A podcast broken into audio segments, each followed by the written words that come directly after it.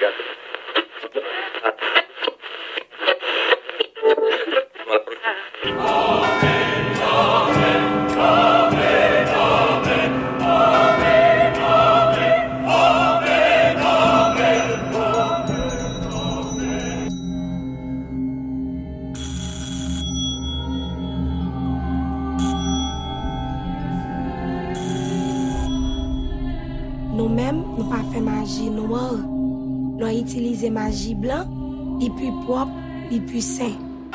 Se le llama invisible porque mirándole no se le ve. Se le llama inaudible porque escuchándole no se le oye.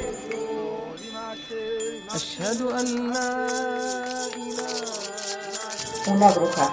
Una bruja es un don. is the psychic phenomenon which occurs when a divinity becomes manifest. Can you tell me a little bit about being possessed by spirits? How does it feel? I will not be able to tell you how it feels because when I'm in possession, I am not there.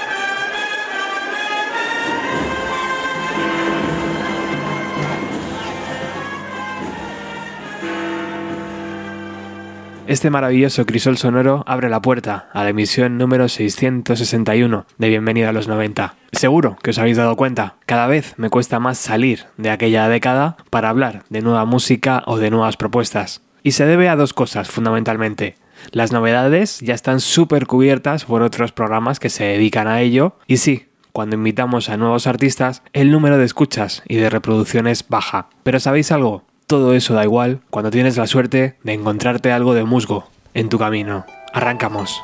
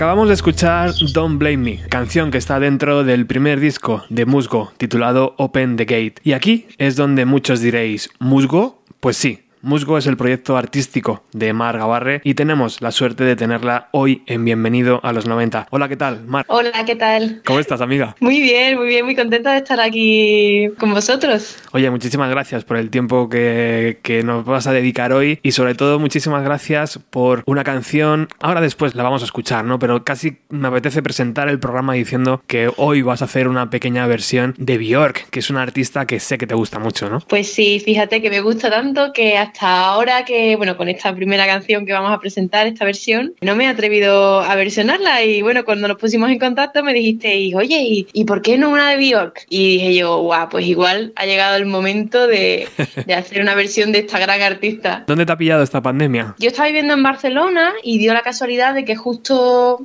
un par de semanas antes de que empezáramos con, con, toda esta situación, dejé mi piso para mudarme, para cambiarme de casa. Y justo traje todas las cosas para, para Chiclana, Cádiz, que es donde es mi familia, donde yo soy. Uh -huh. Y dije, bueno, me llevo todas las cosas para allá y ya luego veo a dónde me mudo. Y me ha pillado aquí. Ostras. un poco tirando de un sitio para otro. Estaba pensando ir a Madrid también, como cambiar a Madrid o, o buscar otro sitio en Barcelona. Y, y, bueno, me ha pillado aquí, pero por lo menos he compartido tiempo con mi familia, que hacía tiempo que, que no estaba con ellos, así que bien. Imagino que entonces muchas fechas eh, suspendidas o aplazadas, ¿no? Y también mucho tiempo mmm, donde se puede aprovechar a hacer otras cosas. Pues sí, totalmente. Vamos, todas las fechas que teníamos se ha suspendido, menos alguna que teníamos en fin de año, o sea, a finales de año. Y ahora pues empezamos con todo el trabajo de, cambiar la fecha y de intentar reorganizarlo todo para, para, no perder ningún concierto. Estaremos muy atentos a las redes sociales y a tu página web porque imagino que ahí encontraremos la información actualizada. Lo primero que me llamó la atención cuando escuché tu música, Mar, fue en el fondo eres hija de los 90, no sé, quiero decir, hay una musicalidad vibrante, hay un universo sonoro muy original y una voz que transmite mucho y que, y que atrapa, ¿no? Seguramente no es la primera vez que te lo digan. Todo esto me recuerda en parte a grupos que yo he escuchado de aquella década, como Portishead, como Massive Attack y como la propia Björk que estábamos hablando antes. De alguna forma la música, bueno, la música es mágica y no sabemos de dónde viene, ¿no? Pero sí que para mí esos tres artistas como que, te, te representan bien. Pues sí, totalmente. De hecho son, me atrevería a decir, mis artistas de referencia tal cual. El trip hop y, y Bjork son mi, mi, padre y mi madre a nivel musical y bueno, aparte de otras muchas influencias, ¿no? Que muy dispares, de música clásica, hip hop, hay muchas cosas que me gustan, pero sí que me siento muy identificada con, con esta música, como dice. ¿Y eso por qué? Porque yo entiendo que eres mucho más joven. Hacer ese tipo de música es como muy mágico, como todo tú y como todo tu disco, ¿no? bueno, yo nací en el 93, que fue cuando salió el debut de Bjork, casualmente. Qué bueno. Y, y bueno, no sé, um, esta conexión que tengo con, con, esta música de los 90 yo la achaco sobre todo a, a, a mis padres, mis padres son artistas y, y, les gusta mucho el arte, la música. Y en mi casa, cuando yo era pequeña, había un, un DVD recopilatorio de todos los videoclips de Bjork. Que eso, claro, para un niño chico... Toma ya. Pero en aquella época pues te petaba la cabeza porque te veías ahí un humano robot que se abría por la mitad y luego salía no sé qué. Y a mí me impactó muchísimo ese DVD cuando lo vi y, y siempre lo recuerdo porque fue como, como algo que, que, que, yo no estaba acostumbrada a ver y que, y que apareció en mi propia casa. Ese, ese DVD que yo creo que me cambió un poco la vida. ¿Y también hay, hay un poco de música pop y de música rock en tus venas? Pues sí, más rock me atrevería a decir porque cuando era adolescente era súper rockera, súper gótica. Ojos pintados bien, ¿no? A tope. Total, ojos pintados, cara pintada, ropa de vinilo, súper extrema. Me encantaba Korn, me encantaba Metallica. Toma. Y yo creo que eso al final también se ha quedado ahí, ¿no? De hecho, empecé a tocar el arpa cuando, cuando escuchaba este tipo de música, ¿Qué? rock y metal. Vaya, así que hay parte ahí que que aunque no tiene nada que ver, sí que me ha pasado que, que me llega gente que, que, es metalera total y me dice, oye Mar, es que me encanta tu música. No tiene nada que ver con, con lo que yo escucho, pero me encanta, porque yo creo que hay parte que sí que se ha quedado ahí. Sí, sí. El gustillo ese. Oye, ¿y la, y la diéresis que encontramos en Musgo también es un pequeño homenaje o un guiño a esa diéresis que encontramos en Bjork? Pues en parte sí y en parte no. En realidad, eh, la idea original, mi madre es fotógrafa y, y se dedica a temas de publicidad también, ¿no? Hacen páginas web y tal Y cuando se me ocurrió lo de musgo, enseguida pues empecé a ver cómo, cómo lo puedo hacer un posicionamiento web bueno y cosas así Ah, como claro, de, claro. de formación profesional. Y claro, yo ponía, digo, a ver, si la gente busca musgo, ¿qué saldrá? Y claro, salen un montón de cosas de jardinería, de decora tu hogar con musgo, las plantas perfectas. y digo, ¿cómo puedo hacer yo que, que, que sea fácil de encontrar mi proyecto, ¿no? Y ya pues, pues me acordé de las diéresis de algunos de los, de, los artistas que me gustan, de Bjork, y digo, ostras, pues le pongo una diéresis Qué bueno. y, y ya me van a encontrar del tirón. Me encanta, me encanta esta generación nueva de músicos porque sois súper espabilados y esas cosas habéis nacido con ellas un poco, ¿no? Claro, sí, sí, sí. bueno, pues venga, tanto hablar de Björk, vamos a escuchar esa, esa Venus as a Boy, ¿vale? Vamos allá.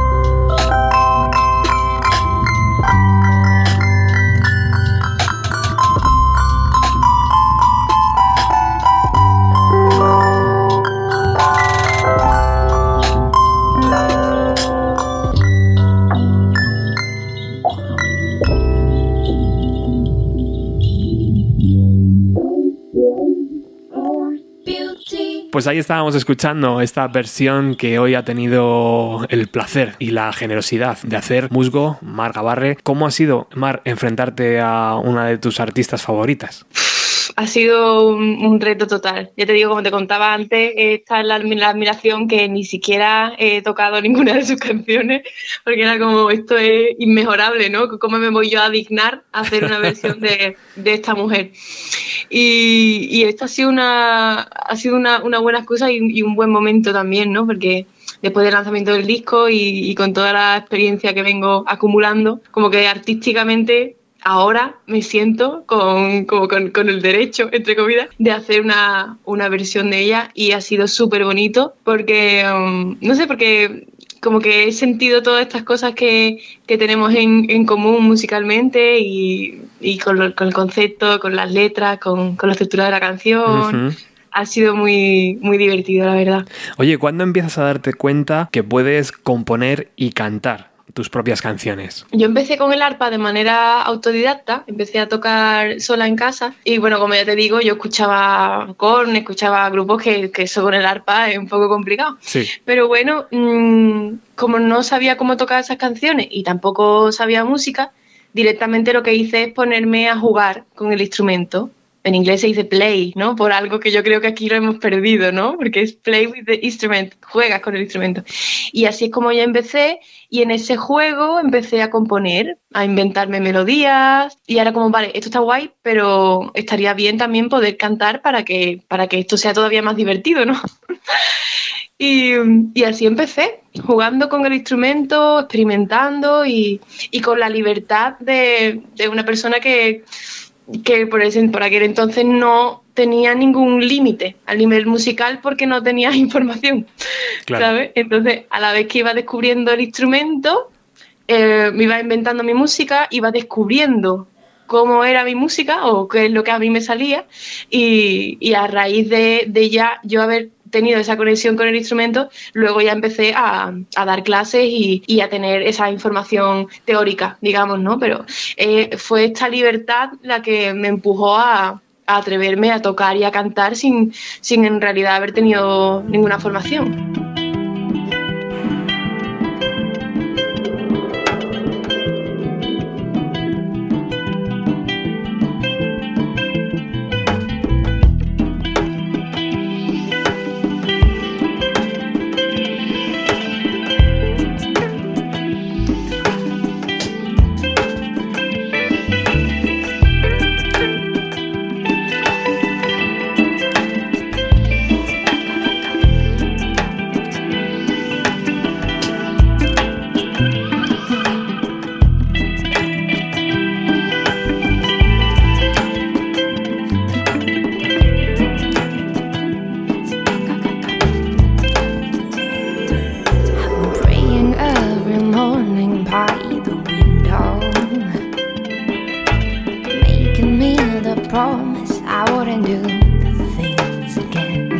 Ves aquel arpa en aquella foto que, que tanto has hablado en algunas entrevistas, Sí. ¿qué es lo que te transmitió para decir, este es el instrumento? Es que es súper curioso porque, claro, no, no, no es un violín, no es una cosa que digas, bueno, no es una guitarra, ¿no? Que es un poco más típica. De repente, el arpa, ahí está. Pues sí, no sé, yo, yo desde pequeña siempre he tenido mucha conexión con, con- con lo espiritual, con, con el universo, con el escuchar las señales, con la intuición y como que siempre lo, lo he desarrollado mucho y, y he confiado mucho en esto, ¿no? Y cuando vi esa imagen, lo que, lo que yo sentí fue como si, no sé, como si el universo se asoma por una ventanita y, y- y te guiña un ojito, ¿sabes? Hablamos además de 13, 14 años, ¿no? O más o menos. Claro, claro. Yo tendría 13 o 14, pero fue como un. Como no sé si un subidón o un enamoramiento o un flash o no sé. Fue una. Una señal del universo. Yo lo, lo siento así totalmente. Qué curioso. Mm. Oye, y antes has dicho que eres un poco medio, medio, medium, ¿no? Sí, siempre me ha llamado mucho la atención y, y desde pequeña siempre he tenido muchas experiencias sobrenaturales. Ha sido una cosa de mi día a día, de igual que se me aparezca un familiar de un amigo y me diga, oye, que dile que, que se me había olvidado decirle esto, o cosas así.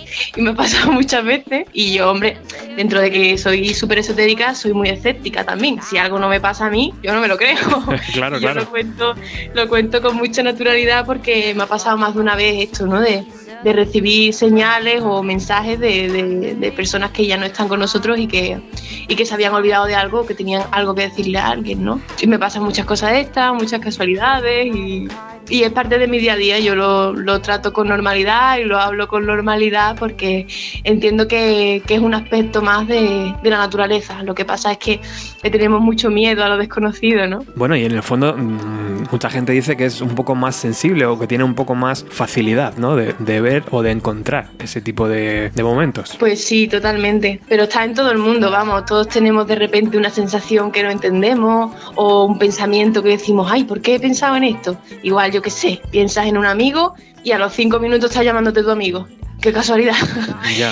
y, y esto nos pasa a todos, ¿no? O sea que hay gente que es más sensible, claro. Pues estamos ahí con esa pequeña versión de Mar eh, con los 13-14 años cuando encuentra su arpa y donde se empieza a desarrollar esa carrera que al final de todo ha concluido de momento en este Open the Gate que acabas de presentar y que a través de la pandemia que hemos vivido todos pues se ha quedado un poco en, en stand-by que tenemos muchas ganas de que vuelvas aquí a Madrid unos directos donde la música es importante pero también todo lo que acompaña ¿no? todo lo que es la, vestimenta la coreografía todo eso lo has cogido y lo has potenciado. No es tan fácil, ¿no? Como un grupo de rock que se sube, que enchufa la guitarra al amplificador y ya está. No, tú has querido hacer algo más. Pues sí, pues sí, me ha gustado siempre complicarme un poco con estas cosas.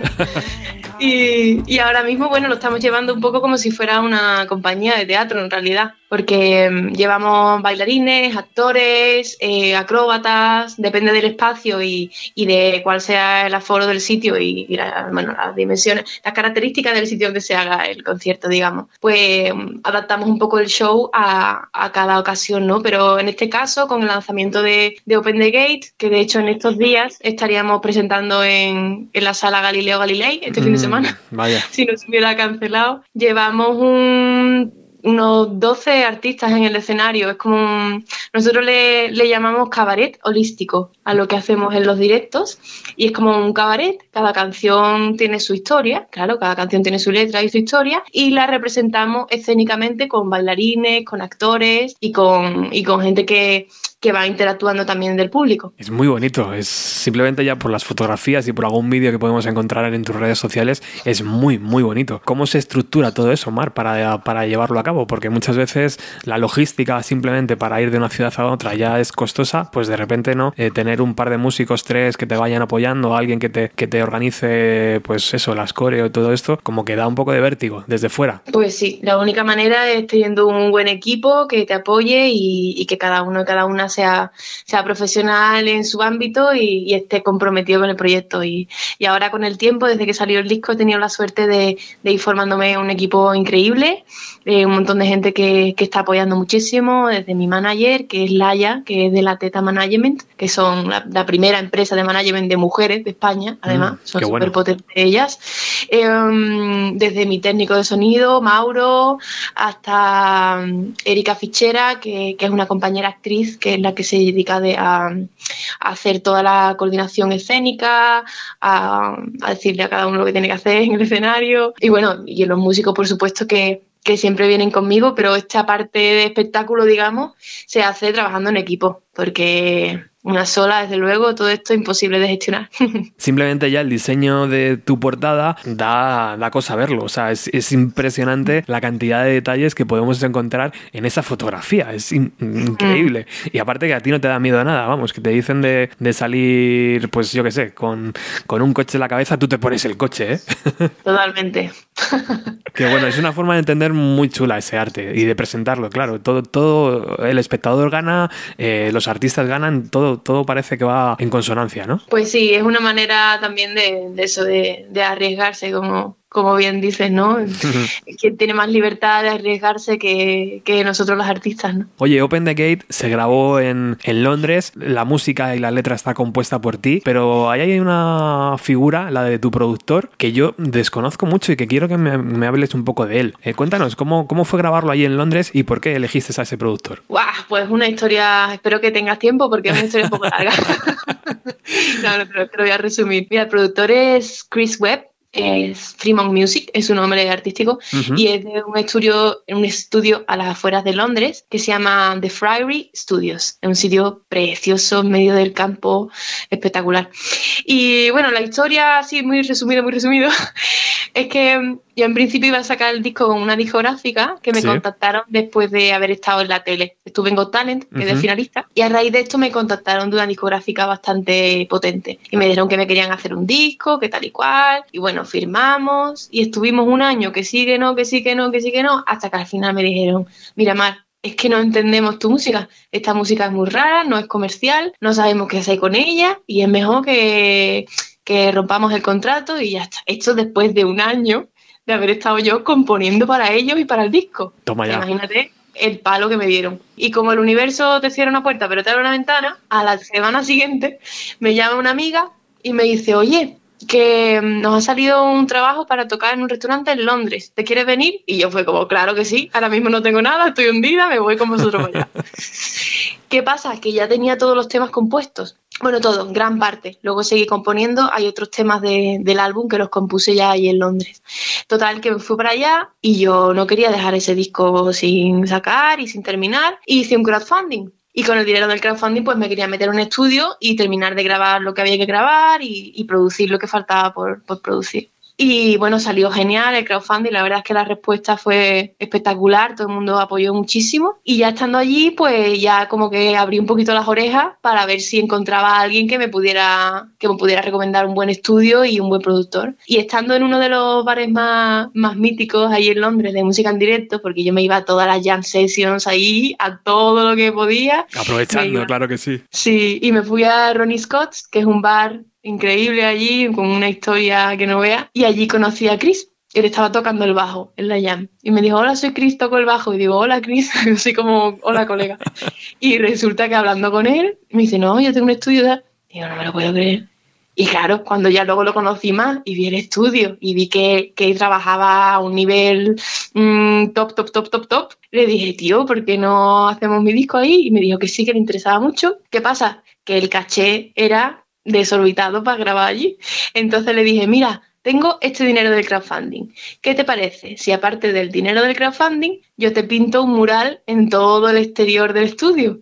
Y claro, le encantó la idea y me dijo que sí. Y así, y así llegamos a, a hacer el disco juntos. Qué bonito cuando, cuando se cierra una puerta pero se abre otra, qué razón tienes, ¿no? Y, y- y- Total, y además súper fuera de nuestro control. Yo en el momento que la discográfica me dijo que no, no me habría ni imaginado en Londres grabando en ese estudio. Además, en el estudio eh, usan la mesa que se utilizó para grabar el, el álbum debut de Björk. bueno, ya estamos, ya estamos liados, ¿eh? Imagínate, yo cuando me lo dijo que casi me pongo a llorar. O sea, eh, en el año que yo nací estaba Björk grabando en esa mesa de mezcla eh, su álbum, su primer álbum. Qué bonito, tía. Increíble. Increíble. cosas, ¿no? Impresionante. Oye, y, y esa empresa, bueno, esa, esa discográfica que te vio por la televisión en el concurso de, de Got Talent, mm, de repente no entendía tu música porque quería que fuese cantada en español, porque quería que fuese más flamenca, porque quería que fuese qué? ¿Qué, qué- qué querían ellos para entender A tu música? Me estuvieron mareando un año entero. Primero me decían que quería que fuera un poco más jazz, darle un toque jazz, y yo encantada porque me encanta el jazz. Digo, venga, de tirón, un toquecito jazz. Hacía una maqueta, le mandaba. Me decían, no, no, mejor que sea como más cañero, más aramalikian, así como para darle a tope al arpa. Digo, Sí. "Oh, qué guay, qué guay, me encanta, venga, tal. Y luego al final, cuando ya me dijeron la verdad, lo que querían es que yo, yo cantara en castellano y me decían, Mar, pero tú, tú eres de Cádiz, ¿cómo no vas a hacer flamenco? ¿Cómo no le vas a meter una guitarra flamenca? Y cómo no, y, y que, que no entendían que, que, que no tiene nada que ver, ¿no? Que, que yo sea chiclanera a, a la música que a mí me salga, a la música que yo sienta. Querían, simplemente querían vender. Y veían que con mi música, sin haberme hecho promo antes y simplemente habiendo salido a la tele, como que no, no veían que fueran a hacer negocio. Era la verdad, que ya me la dijeron al final. Me dijeron, mira, o te haces una Rosalía del arpa Claro. o aquí no hay nada que hacer. Y claro, evidentemente yo les dije, venga, hasta luego, porque yo lo tengo muy claro. Oye, y entonces la canción, ¿qué es lo que pasa en mi casa? ¿Es un poco como una especie de, entre comillas, venganza a esa discográfica? ¿O no? ¿O, o es un poco lo que te salió y ya está ahí, lo metiste? Esa canción tiene muchas cosas. hay varias historias dentro de esa canción. Ostras. En parte, sí que hay un poco de mm, me cago en todos tus muertos, pero en realidad, eh, bueno, como te he dicho antes, eh, tengo muchas experiencias con, con espíritus y con, con gente que se me aparece en todos lados, ¿no? Pero, pero muchas veces en mi propia casa. O igual de repente, yo qué sé, es que me pasan muchas cosas.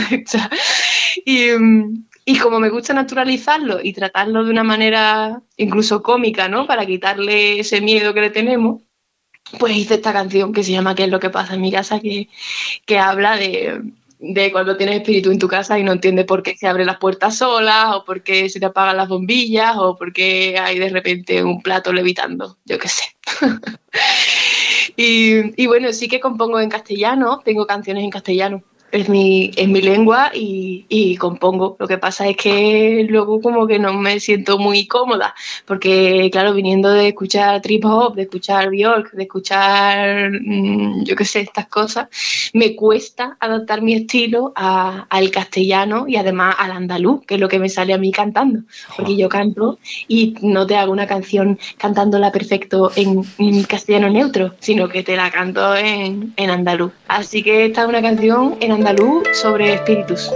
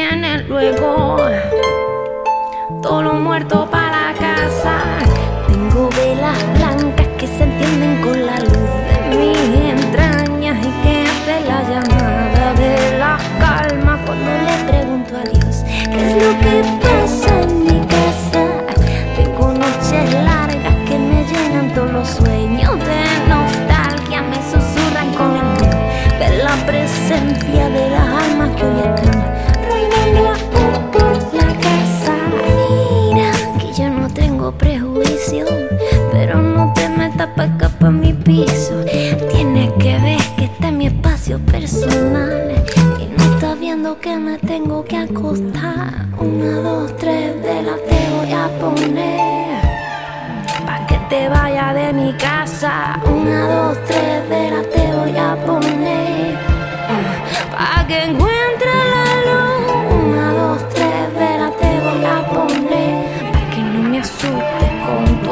Una, dos, tres de la te voy a poner pa' que te vaya de aquí.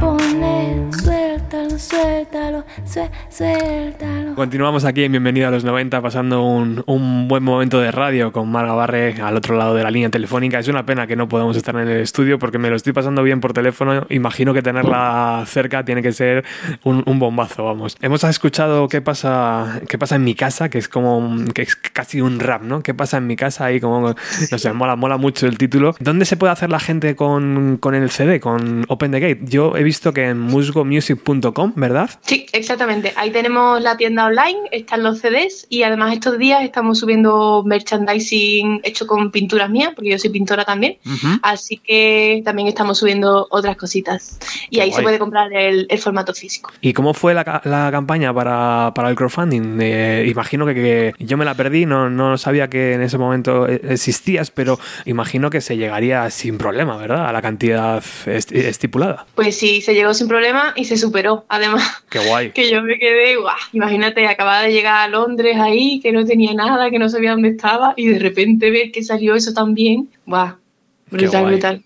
La respuesta ha sido maravillosa, vamos, estoy súper contenta. Oye, antes de, de Open the Gate había, bueno, hay en verdad, lo que pasa es que no están publicadas, ¿no? Un par de maquetas, por llamarlas de alguna forma, donde tú ofrecías de tu música antes de, antes de tu primer disco. ¿Esas también eran grabadas eh, por ti o la música y la letra también estaban compuestas por ti, Mar? Pues hay dos maquetas, de hecho quedan como 10 de esas maquetas, ya volaron todas porque solo las vendían los conciertos, no están subidas en ningún sitio. Y mm, una sí que fue solo arpa y voz de las primeras, primeras, primeras canciones que yo hice, que mm, me lo grabó un colega en su habitación en Sevilla, con un equipo de sonido súper chungo, como así súper tal. Y, y la otra maqueta, que sí que se ha movido poquísimo, pero tiene unos temas muy chulos, em, están casi todas compuestas por mí, pero hay dos canciones, una, una o dos canciones que, que están arregladas junto a Jesús Carrillo en la batería y Andrés Morales en la guitarra, que, que son la primera banda que yo tuve, porque ahora sí que trabajo con más músicos, depende del sitio y, y del repertorio, pero con ellos fue como la, la, la primera banda que tuve y algunos de los temas sí que están hechos, compuestos entre los tres, digamos. Imagino que, que para escucharlos, pues lo más fácil es ir a los conciertos, ¿no? ¿Siguen sonando esos viejos temas en los conciertos? Ya hay canciones nuevas, a lo mejor, ¿no? También. Sí, exactamente. Compongo muchísimo, hay cosas que salen, hay cosas que no, pero tengo un ritmo de composición intenso. Y de esas canciones hay veces que, que las toco en los acústicos, así que saco algunas antiguas canciones y, y, me gusta recordarlas. ¿Qué dicen los medios de comunicación ante tu música? Porque cuando he leído entrevistas tuyas, tú tenías el miedo de, lógico de decir, jo, estoy en un país donde este tipo de música lo mismo no, no se va a entender o no se va a apoyar. Pero sin embargo, al final te has dado cuenta, ¿no? Que estamos muchos detrás y que, no, y que lo valoramos y que lo compramos, ¿no? Y que lo consumimos. Pues sí, a mí vamos, ha sido un aprendizaje absoluto y, y, lo mucho que me quejo yo de los prejuicios de la gente, pero yo misma tenía muchos prejuicios también con este país, ¿no? Porque la gente me decía, no, no, pero este tipo de música te tienes que ir fuera, te tienes que ir a Londres, te tienes que ir a Berlín, aquí no puedes hacer nada. Y al final yo misma también me lo he creído, ¿no? Me he creído este, este prejuicio de que este tipo de música no se puede hacer y no se puede vender aquí. Y al final es eso, si, si nosotros no insistimos en, en seguir haciendo esta música desde aquí, va a ser una pescadilla que se muerde la cola de un montón de artistas que se van de, de España, ¿no? Y, y, con la acogida que he visto y, y, la buena respuesta, pues ha sido un aprendizaje también, es decir, jolín, que nos creemos que España esto, España lo otro, pero al final hay un montón de gente aquí que, que, hace este tipo de música y que consume este tipo de música. Uh -huh. O sea que hay que quitarse esa etiqueta de que en España vamos por detrás, ¿no? Y decir, no, no, no, mira, nosotros somos españoles y españolas y estamos haciendo esa música que, que nos estamos curando un montón y, y, hay gente también que le gusta, aunque sea un estilo más, más internacional. ¿Qué te dice la gente cuando acaba el concierto? ¿Se acercan a ti o? Sí, casi siempre sí se acerca todo el mundo mucho y yo qué sé, me dicen muchas cosas, yo me emociono mucho después de los conciertos, porque sobre todo cuando mucha gente que me dice que, que siente como que, que le traspasa el alma o que le toca el corazón o como que este tipo de cosas que me dicen, jo, yo me emociono un montón, vamos, que lo, lo máximo que, que, te pueden decir como artista es que, que, tu arte de verdad esté llegando al corazón de la gente y, y les esté transmutando, ¿no? Esta cosa de que entren al concierto y que cuando salgan se sientan totalmente diferentes y, y haya habido como un antes y un después. Y me viene mucha gente diciéndome esto que es como lo máximo.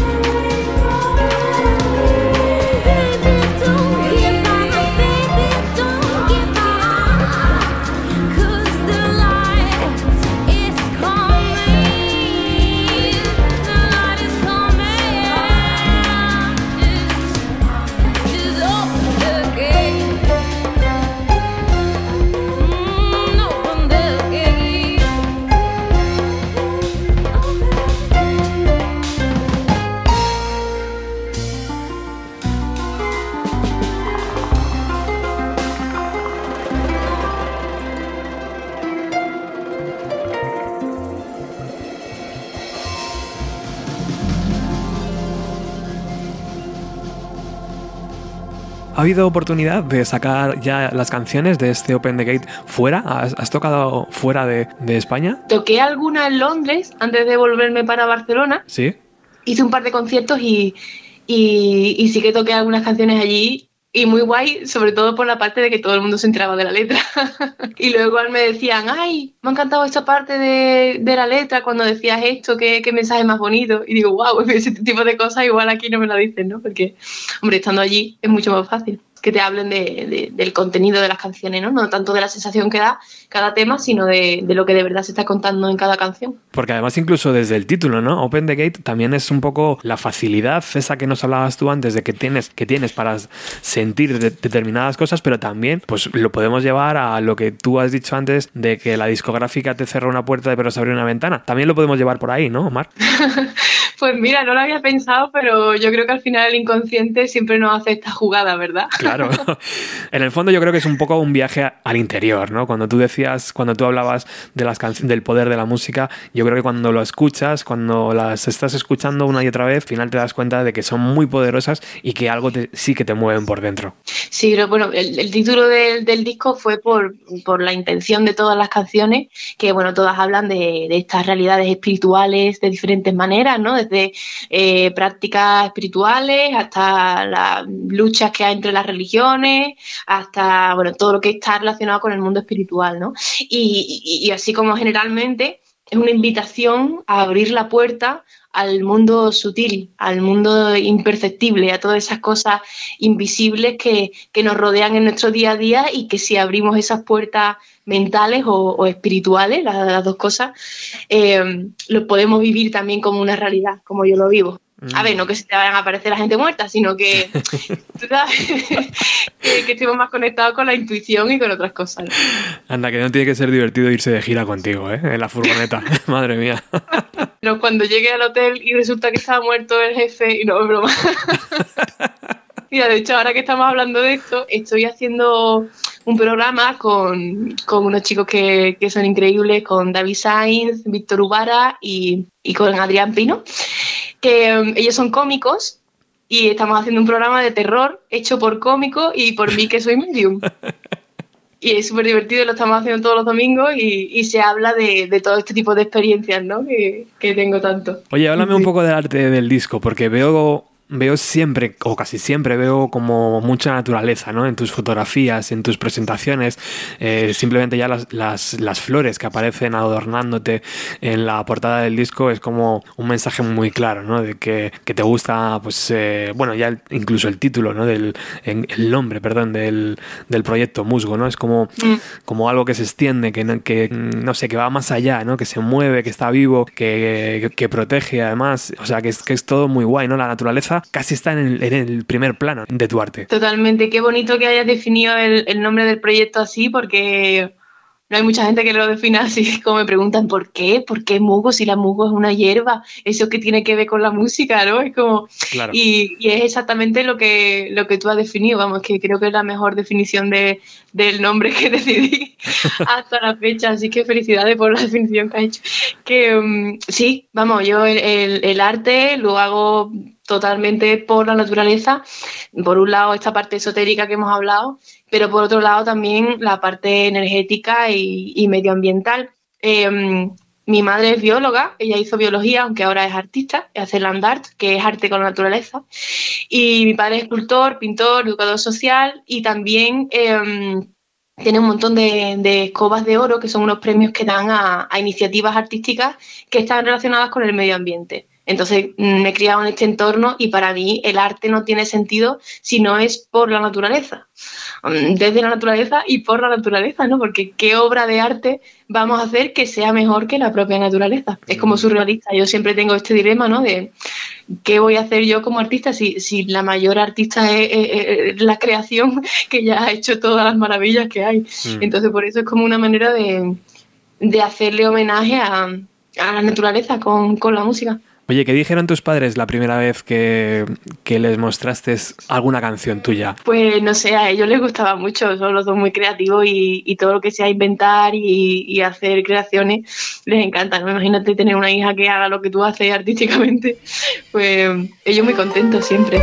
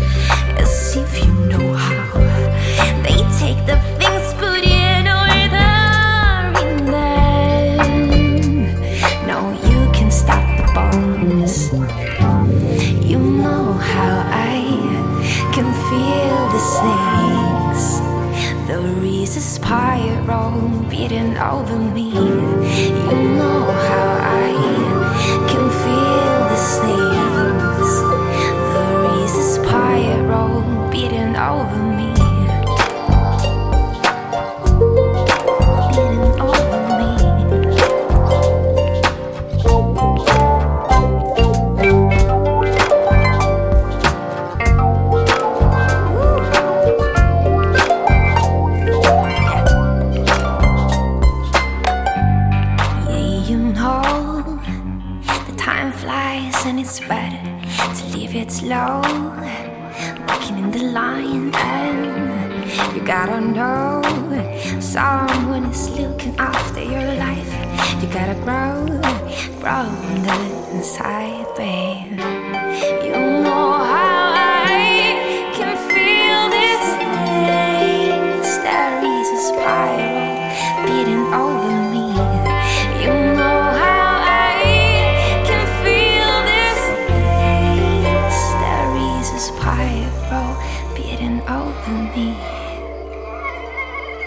Estamos en Bienvenido a los 90. Hoy estamos hablando con, con Marga Barre. Ella está presentando su Open the Gate, este nuevo trabajo que podéis comprar desde su página web, desde musgomusic.com. También está en Facebook En Facebook como Musgo, con Musgo, la ¿verdad? dirección en la O.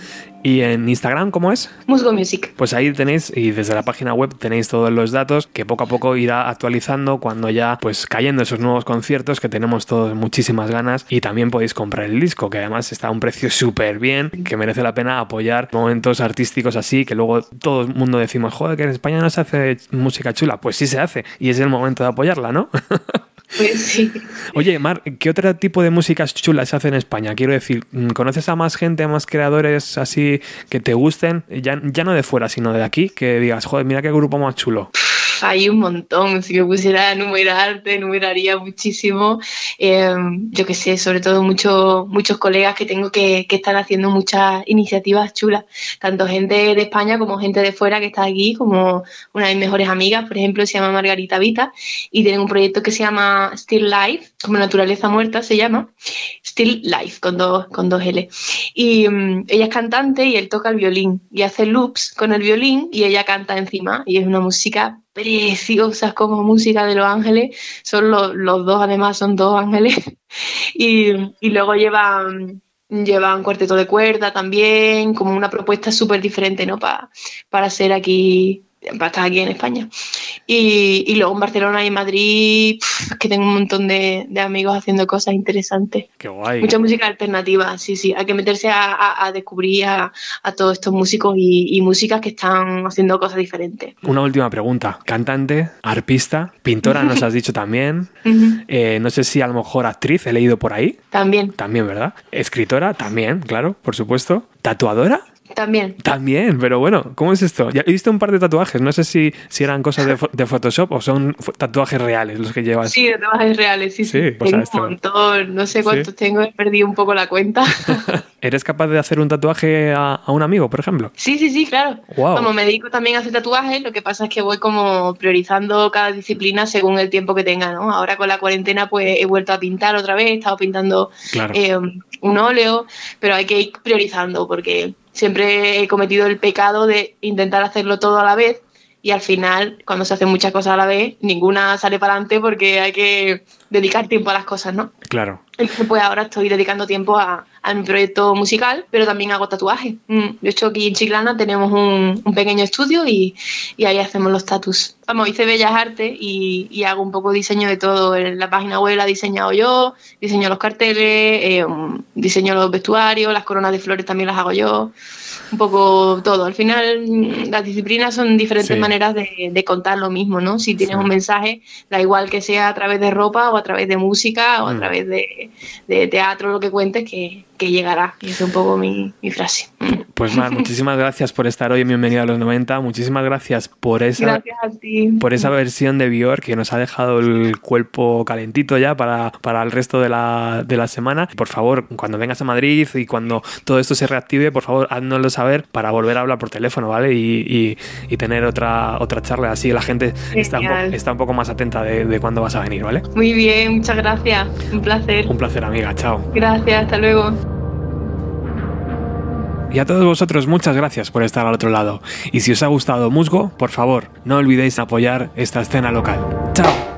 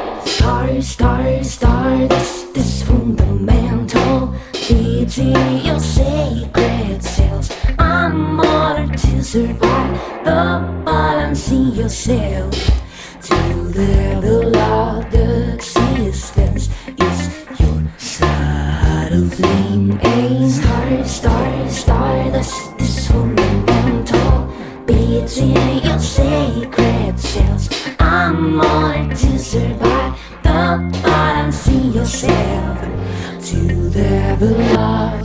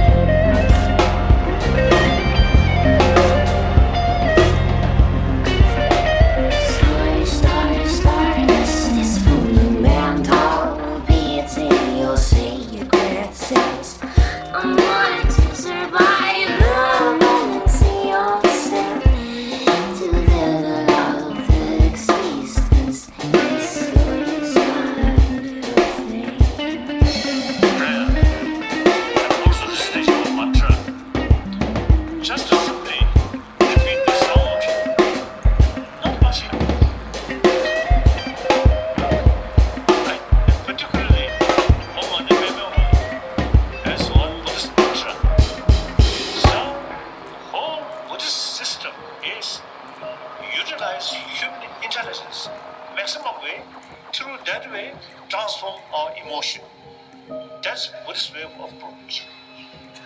The other tr- also tradition, most of these theistic religion, mainly through faith, through prayer to God, to Creator. It also immense power, wonderful thing. All major tradition, she carries same message or same practice. That's practice of love, compassion, forgiveness, tolerance, self-discipline. Same. Then most of the theistic religions, you see, prayer, prayer, prayer, prayer is most important. What is Buddha stated? You are your own master. Your future entirely depends on yourself. Esa es Panda, de México. Buena mercancía. Esa es Baba, diferente, pero igual de buena. Y esa es Choco, de las montañas Harz, de Alemania. Bien, con esas dos no pasa nada. Es un material muy, muy bueno. Pero esta es una auténtica pasada. Recuerda que acabo de volver de Ámsterdam. ¿Acaso soy un negrata? ¿Estamos en Inglewood? No, estás en mi casa. Los blancos que conocen la diferencia entre la buena mierda y mala mierda vienen aquí, a esta casa. Y mi mierda dejaría que la compararan con esa mierda de Ámsterdam cualquier día de la jodida semana. Es una afirmación muy atrevida. Esto no es Ámsterdam, Vince. Es el mercado de los traficantes. La coca está tan muerta como la muerte. La heroína ha vuelto y está pegando fuerte. Bienvenido a los 90. Síguenos en Facebook, Twitter o Instagram. B90, my friend.